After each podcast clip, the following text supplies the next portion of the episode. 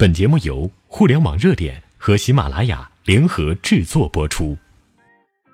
听众朋友，大家好，欢迎收听新一期的互联网热点，我是秋风。话说，这人类对知识的需求从来都是是个海量无穷无尽的市场，从消费信息到分享信息，再到创造信息，人们对信息知识的渴求永远孜孜不倦。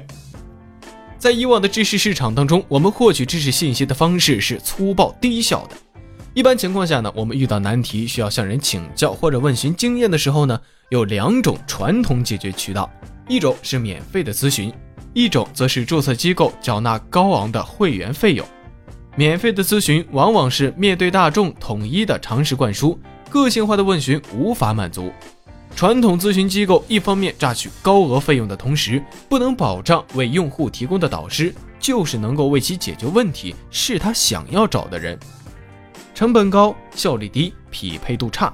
传统机构已经无法满足因材施教和按需服务等等的知识需求了。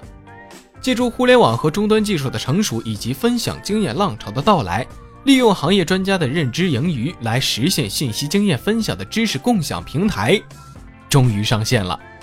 以果壳网孵化的知识技能交易平台在行为代表，行家将个人的认知盈余通过互联网实现知识共享，学员通过约见行家获得高质量的个性化知识服务，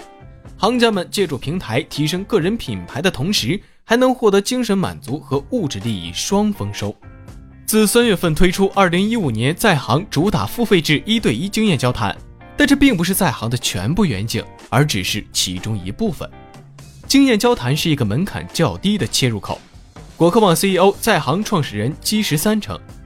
未来在行要做的是专业领域个人对个人的服务，利用的是个体的知识和技能。这个平台就像一个交易知识、经验、技能的个体聚集起来的淘宝，不仅满足学员的知识渴求，同时也满足了行家树立其个人品牌。迎合斜杠青年多种工作的需求，如今呢，越来越多的年轻人不再满足于单一职业的生活方式了，而是开始选择一种拥有多重职业和身份的多元生活。工作之余呢，去在行上当行家，获得额外收入的同时呢，也获得了为他人带来智慧的满足感。他们如今呢，就被称作斜杠青年。其中啊，在行上有这样一位特殊的行家。他就是斜杠青年当中的明星代表耿乐。耿乐虽然是职业演员，但是他央美绘画专业出身的科班经历，还是为他增添了不少的文艺气息。业余时间呢，他也会重操画笔，不仅是德艺双修。前阵子耿乐还入驻了在行，成为行家，开启了感受驾驶的乐趣话题，与几位学员面对面的分享了自己的驾驶体验。说回在行。如今在行覆盖的领域呢，分三个范畴。第一是经验交谈，这是个增量市场。目前看，将来会切一部分传统的职业教育、传统的咨询、传统的培训服务的一部分。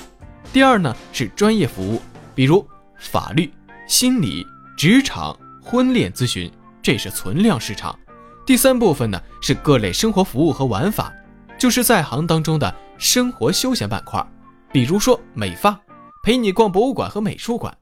其中一部分是增量，一部分是存量，这也是在行所看到的未来的市场规模。而且呢，这个市场也在快速的发展。主打线上约见、线下交谈的在行，目前开通了九座城市，其中除了北上广深四城之外，还有杭州、武汉、西安、成都等几个省会城市，还有宁波这个实验性的二线城市。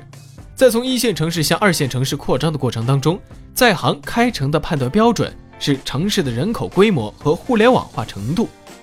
如果一个城市比其他城市人口更多，互联网化程度更高，那么它就很可能是在行的下一个目标。基师三称，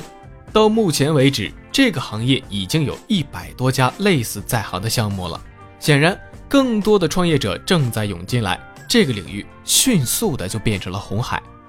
国内市场当中，比如做线上电商领域咨询的靠我，做一对一在线职业教育服务八点后，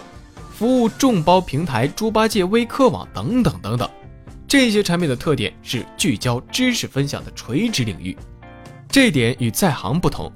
在行选择做全品类，不限定经验分享是哪个领域。国外市场有比如为创业者一键连接企业家和高级顾问和行业专家的 Clarity，人人都可以成为老师的 P2P 技能分享平台 Skillshare 等等。这些知识平台各有特色和侧重，但支持他们的底层逻辑都是一样的：通过互联网将盈余的知识和需要的人连接在一起。作为知识分享经济先行者的在行。成为了国内的佼佼者和先锋代表。好了，今天的互联网热点呢，到这儿就结束了。感谢您的收听，咱们下期再见。